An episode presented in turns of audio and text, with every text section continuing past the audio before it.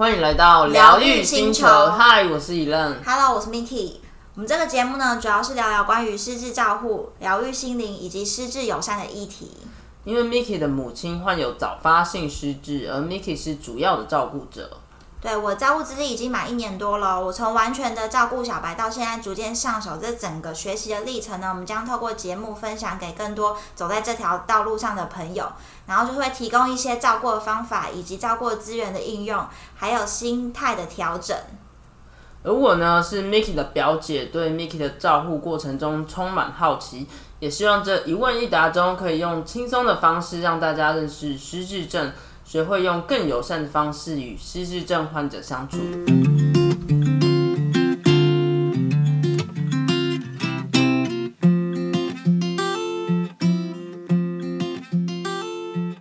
今天我们要跟大家聊聊失智辅具资源有哪些，Part Two。我们介绍的不是大家印象中的那种辅具哦，像是什么轮椅啊、拐杖那种。那 Miki，我们是要介绍哪一种辅具呢？对，我们今天要讲一些比较不是一般市面上的那一种，我们是讲一个理念、观念，就是算是比较软性的。然后它就是介绍一个蒙特梭利的概念，然后这个概念呢，其实也可以用在失智上。然后它就主要是引进加拿大一个失智症的专家，他叫 Gail。然后他就会呃把他自己用在失智症照护上的一些理念跟方法，然后他就创建了一套蒙特梭利的认知优能模式。然后这个模式呢，它就主要是依照患者的需求，然后他的兴趣、技巧跟一些能力，然后就等于是逐一个别去设计一个个别的活动这样子。嗯哼那你是怎么知道这个单位的？因为我刚刚听你讲说蒙特梭利感觉是幼儿园哦、嗯，对，就其实蒙特梭利以前都是用在幼儿，嗯哼，对幼儿教育啊，对对一些小朋友的学龄前那种的。对，但我们呢，我是当初呢，因为我们原本啊，一开始我我跟你说，我们是在亚东那个原治纪念馆那边哼去上失智据点的课，然后因为那个纪念馆就是它有收的名额呢，就是有稍微筛选过，就它的人数太多，所以他们后来就是只收轻度的，嗯哼，就是等于你的那个 CDR 的分数可能就是零点五分，嗯那种就是轻度的的呃轻度的这种确诊的患者，他才会收这样。然后我们家因为我妈的退化的程度比较高，嗯。然后速度也可能比较快一点，嗯，所以很快就是 CDR 就等于两分了。嗯哼，对，一分其实一分就有点不熟，然后我们是已经在那边卡关很久，嗯哼嗯哼，对，然后就是一直找不到，然后后来就有请教了那边的，就是那边呃辅导的人员，然后他们就跟我们推荐说，我们可以转去树林那边有开一个新的，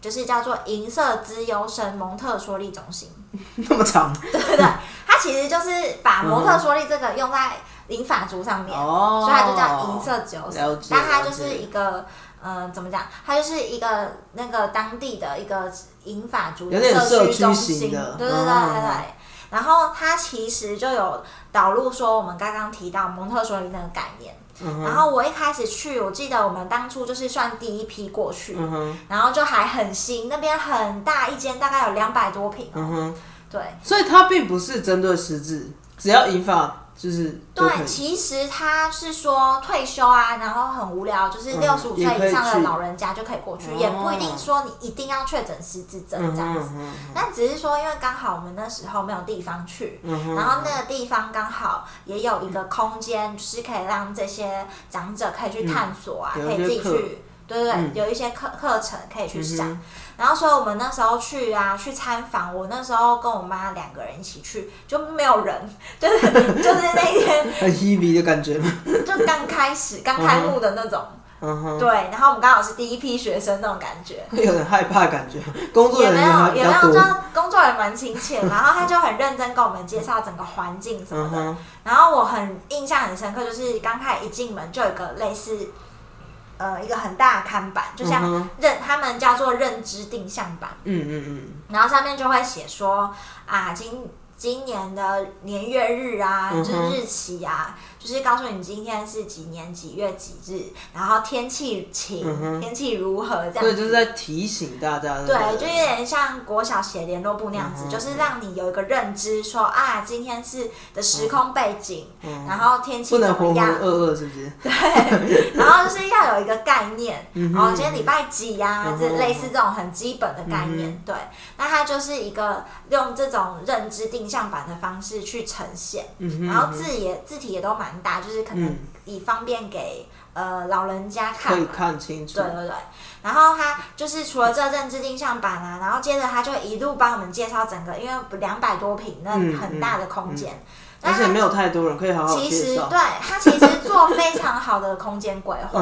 因为其实他只要进入下个空间，我们马上就知道说，哦，这一区就是专门写书法的区域，就是很清楚。对，非常明显，就是他都帮你摆好这整个桌子，就文房四宝啊。嗯哼嗯哼什么砚台、墨汁，然后毛笔，然后纸，然后这个整个就是都帮你弄好了，连那个垫布啊，那真的需要很多工作人员。对，他就是其实他们就是有设计过，让你知道说，哎、这一个桌子这个区域，它就是符合，呃，就是就是写书法用的这样子。然后另外一个区域呢，马上就进入一个画画空间。嗯哼，那一样，它也就是帮你说整个色笔呀、还有一个很大的，很齐全，对对对，很大的那个叫什么？就是那个可以画画的，呃，画布。也有对，也有画布，就是他他帮你把那个纸都弄好，然后就是可能连那个、那个框啊什么的，就是一个现成，你就直接可以现马上画的。对，就是他帮你帮你摆设好，然后一直走过去到下一个空间，就是什么看电视啊，然后沙发区，然后吃东西聊天什么，然后还有一个什么桌游区，还可以吃东西，对不对？对不对？还有一个桌游区，嗯就是它的区域划分蛮蛮明显的。嗯嗯然后你一看就知道是要干嘛。然后还有另外一区是运动区，嗯，然后运动还有就是一些什么弹力带啊，还有平衡木啊，就是有一些很基本的运动感。觉好像是一个蛮好玩的地方。对，就是等于你在那边不无聊啦。就你不想画画，你就去写书法；还有别的啊不想书法，你就运动。嗯哼，就是它其实规划的蛮好的。然后最眼最那个印象最深刻的，嗯就是到厕所那边，嗯哼，因为呢，我妈发现她的马桶嗯是有一个马桶盖是紫色的，然后她就非常爱的对，她就非常兴奋，她就觉得、哇，就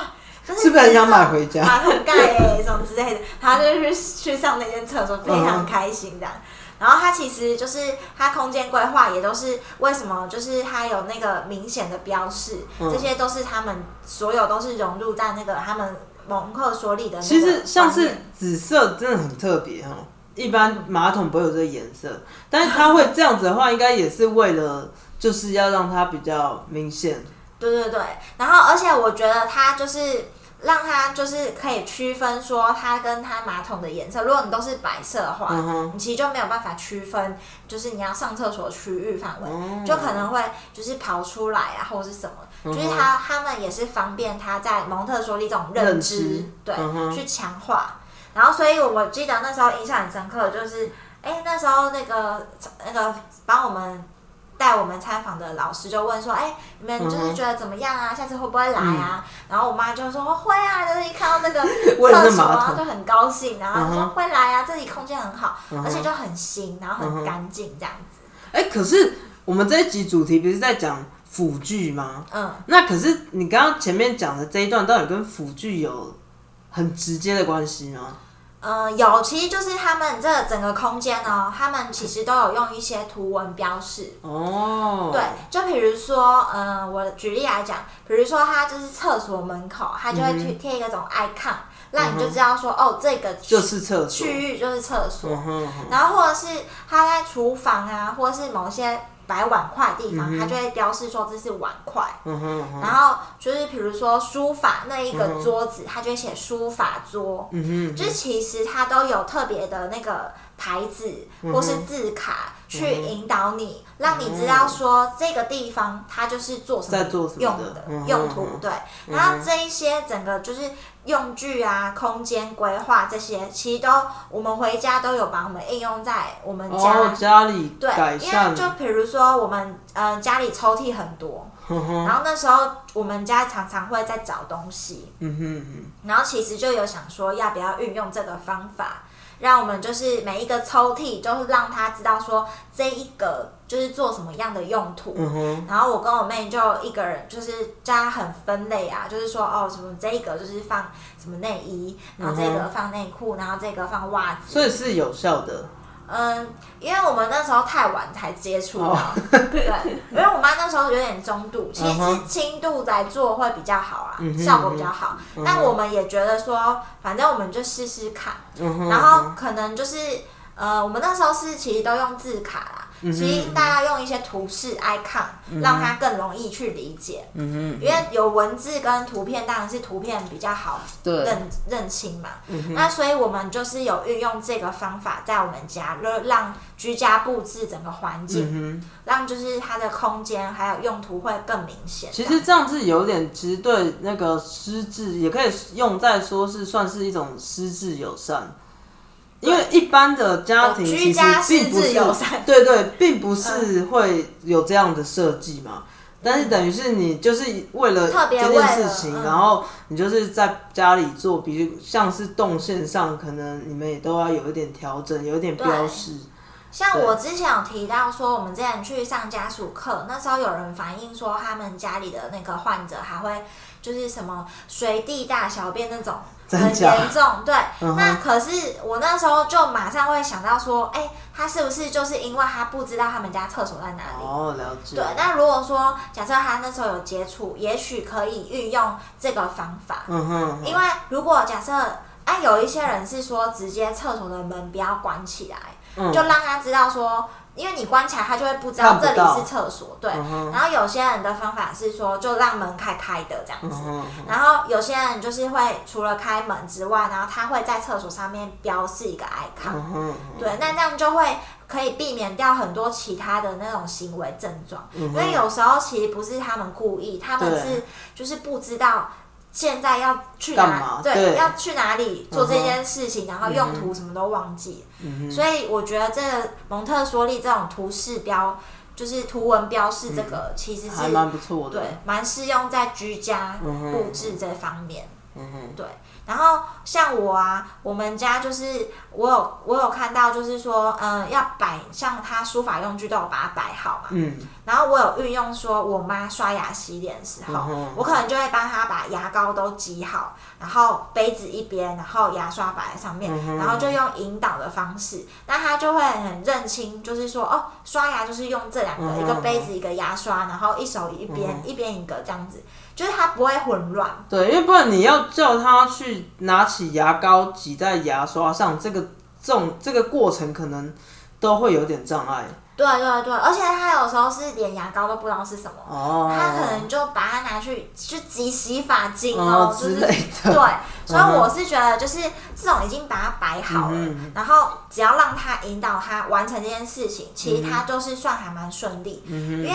他其实还是会刷牙的，他只是搞不清楚那个东西，嗯。所以你只要把它就是塞好，他就是都可以很顺利的完成他原本现在还有的这个能力这样子。然后我那时候也有发现，除了蒙特梭利他那个厕所坐垫之外啊，嗯。然后有一些地方他们是连洗手台，嗯。因为如果浴室整个都白白的，他会不知道洗手台的位置在哪边。然后有一些地方，我记得他们会把洗手台就特别框起来，用一个颜色，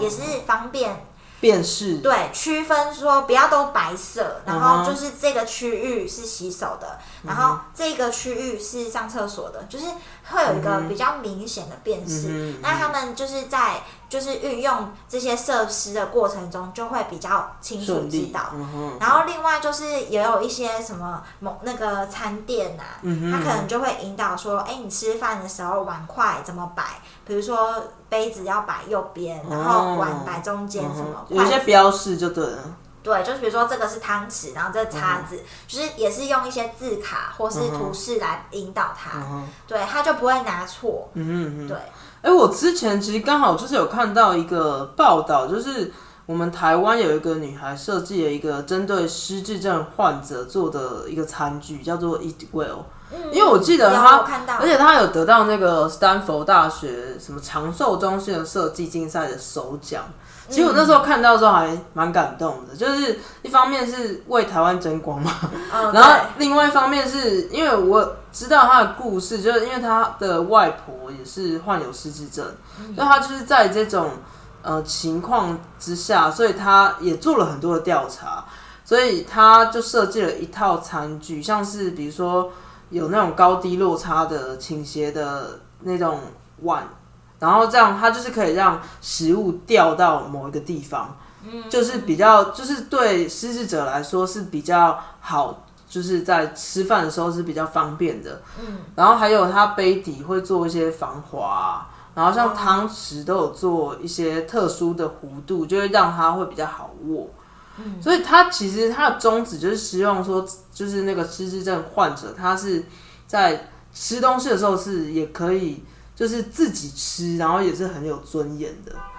对，我觉得其实这个就是跟蒙特梭利的概念很像，就是因为有时候我们就会一直很 care，就是说啊，他就是吃饭那种乱七八糟啊什么之类的。对啊，然后那个其实就是他也不是故意的，对对。那所以如果他可以自己拿起来吃，就算是一个很厉害的对行为。因为更严重，其实我知道有些人是没办法吞咽啊，或是要用鼻胃管那种更更惨。对，所以如果在他还可以自己动手吃的话，其实就是都。都要很感恩，就是都是要很开心，说他可以做这件事。嗯哼，对。然后除了餐具之外啊，我记得我们那时候参访的过程中，也有印象很深刻。他们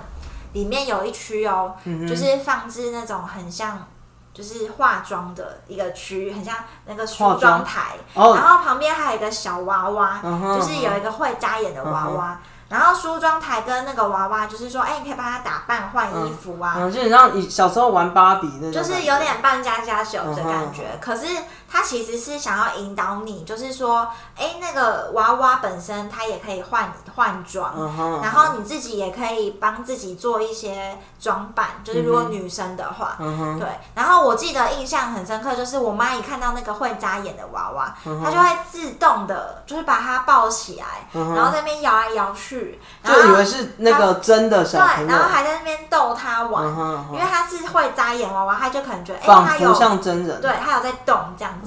然后他的，我觉得他对娃娃就是婴儿这种这种的那个尺寸有对特别有感觉刺激跟反应。然后他就是当下就会开始逗他玩哦。然后就是像我们家之前常看那个什么超人回来那种电视节目，然后他就会不自觉对不自觉跟电视的小孩对话那种感觉。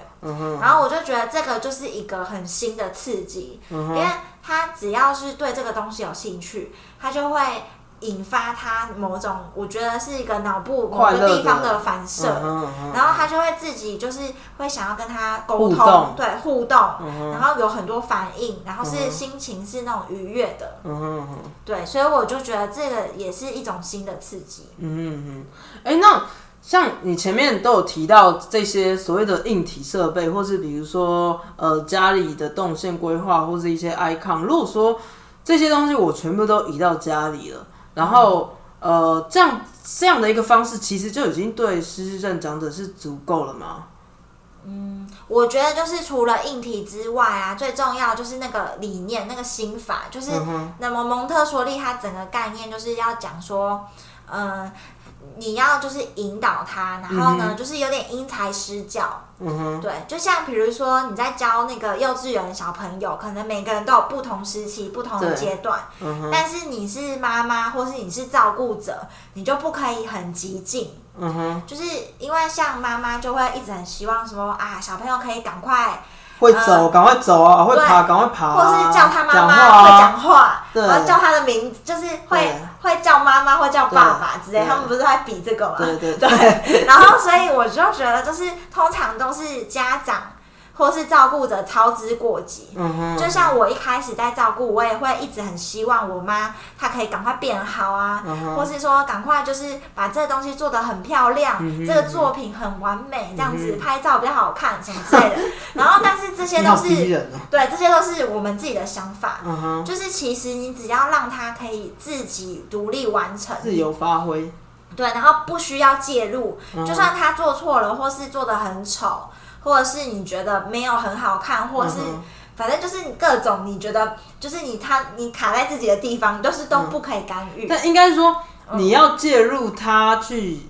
有点类似引导，主动的介入，但是事后就不要介入。对你只能引导他说你要你可以怎么做，但是你不可以直接帮他做，或是你就是规定他一定要做什么样。就是像台湾的教育很多啊，都是会用逼迫或是填填鸭式，就是说你第一个步骤就是一定要怎样，第二步骤又怎么样，然后第三就是怎样，嗯。就是它就是一个很填鸭式的那种。但是蒙特梭利他们就是因为是加拿大引进的啊，所以他们讲求的就是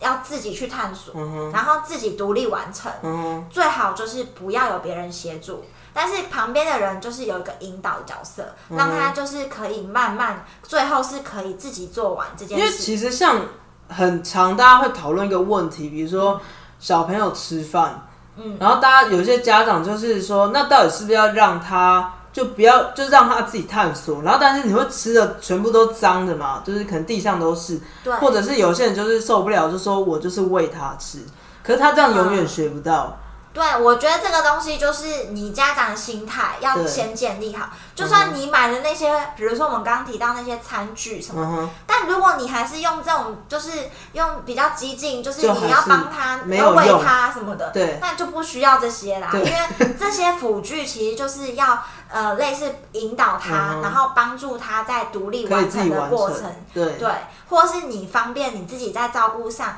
你还可以让他就是变变得越来越好，就是嗯等于是有一种赋能，就是赋予他这个能力。因为哎，其实你嗯你你自己试过吗？嗯就是这样的方式，你觉得是有效的？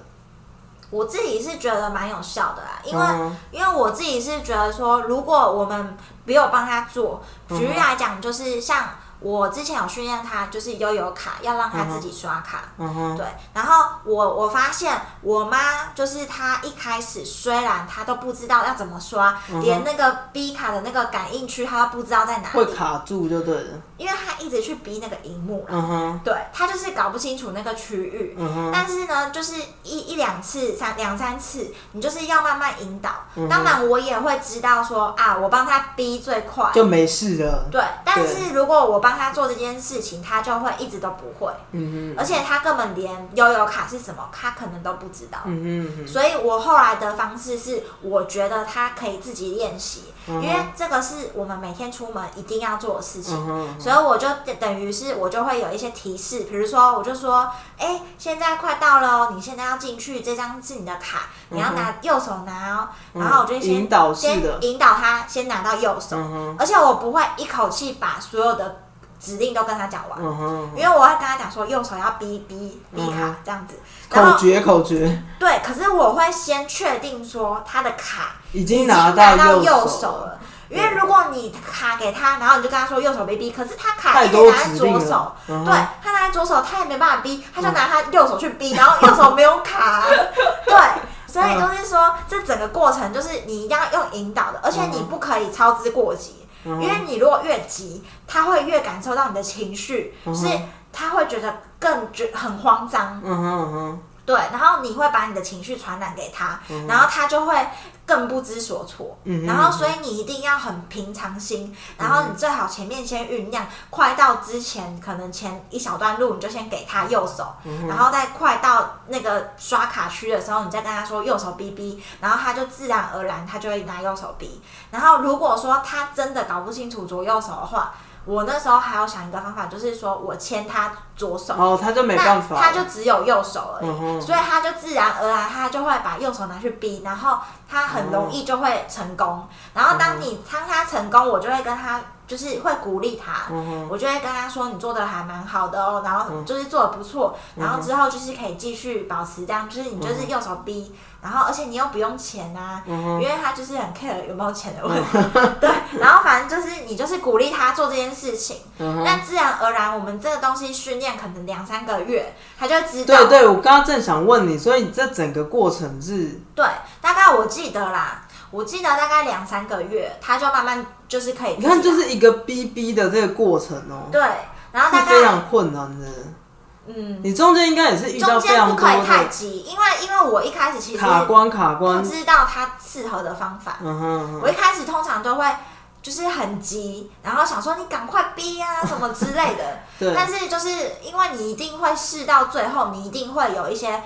这个不行，当然会换嗯另外一种方式，嗯然后你自然而然你就会发现，哎，我用这个一般这种方式会比较好，嗯或是我今天用 A 会比较好，就是我刚刚以前前面几集有提过啦，就是说如果你 A 不行就要换 B 嘛对对 b 不行就是要有弹性。对，那如果说我们今天都已经有做到了，那其实你要完成这件事情就没有那么困难，嗯哼，只是你就需要很有耐心的引导他。嗯哼，然后，当你这件事情，像我们现在出门几乎都不用担心，嗯哼，因为他已经学起来了，对，因为一开始他连你这样觉得悠游卡。有成就感的吧？对啊，就会就会蛮高兴他可以做这件事，对，因为一开始他连捷运什么不知道，他以为是火车，就是因为他的时空就是不一样。嗯，对，然后我还就是又花了一段时间先说服他说，嗯。这边是捷运，然后因为你很久没有出来了，对你都在家里，所以你不知道有捷运，然后还要先跟他讲一些背景的东西，然后让他就习惯说这个东西是很新的，而且对他来讲很方便又免费，所以他就会愿意去尝试。嗯哼嗯哼，对对对，所以所有的东西都要建立在说他已经可以有觉得放心，哦又很安心，然后然后是他被做这件事情是很值得鼓励的，对不对？所以我觉得蒙特梭利他最主要的的心态就是你要融入在生活中。嗯哼，因为如果说你今天把，比如说小孩送去幼蒙特梭利幼稚园，嗯但是你回家你也没有用这个方法，嗯哼，那其实对小孩来讲，对还是会打回原形嘛。嗯哼，所以我觉得是，不管我今天有没有把我妈带去那个蒙特梭利的中心，嗯但是我如果知道这个方法，不管你今天有没有去啊，但是你都可以把它运用在家里。生活，对，然后就算你那些硬体设备只是拿来辅助用的，嗯哼嗯因为概念还是说你要引导他就是因材施教，然后独立完成，嗯，然后最好是借由就是他不断去探索他的那个无感能力。对，无感能力举例来讲，就是像我们家之前有包水饺，嗯，对，然后我觉得包水饺就是一个还算就是不管，对，不管对大人还是小孩来讲，嗯就是都可以刺激他五感，因为你手一定要做嘛。对，然后你再拌那些就是绞肉什么，也会有一个味道啊。嗯然后视觉什么，哦就是你都可以，就是比如说听觉、视觉这些都有一些嗯体验。对，然后包含就是那个水饺要下水饺滚啊，那个什么声音之类的过程过程。对，然后就是你一定要克制住，你不可以规他规定他一定要包金元宝形状，就是有些嗯家长或是照顾者就会一开始都会很逼人，就是说哦，你一定要怎么做，怎样做。但其实后来我妈呢，就是包了一个三角形，嗯但是我们也没有说，就是我们还跟她讲说，哇，你这个三角形，等一下一看就知道是你你包的，对，就是就是我们也不会规定说你一定要怎么包，或是它的线太多什么的，我们可能就是偶尔提醒他，但是最后他还是独立完成，就是他自己做完一个。水饺哦也会有成就感，对他就会很有成就感，他会说：“哎、这一个区域都是我包的。”哦，对，那这样子的话，我们其实就是有动手练习到，就是这个蒙特梭利的五感体验。然后他同时有自信以后，他就会越来越愿愿意去尝试他有兴趣的东西，对，因为他就是在探索之中，你就可以发现他的兴趣在哪里。嗯哼嗯对，然后如果你一直往他兴趣去那边着手的话，他就可以得到，就是对于失智症来讲，他就可以得到更多的刺激，嗯哼，然后就可以让他就是延缓他的退化功能，嗯哼然后巩固他现在有的能力，这样子。嗯哼，所以我觉得这个蒙特梭利的方法很适合用在失智照护上，嗯。然后让长辈也还有自信、自尊，然后也有一些就是对于生活上还有热情在，不会就是很无聊这样子。然后我觉得这一集啊，就是在讲蒙特梭利嘛。那其实大家呢可以应用在，如果家里有小孩，可以应用在小孩身上。然后如果是家中有失智长辈的话，也可以用在失智照顾上。对，那如果说你今天听完这集觉得很有用的话，可以帮我们打新评分留言哦。那我们一起成长，就是如果你有想要听的其他内容，也可以跟告诉我们。嗯，好，今天我们聊到这边，疗愈星球，我们下次见，拜拜。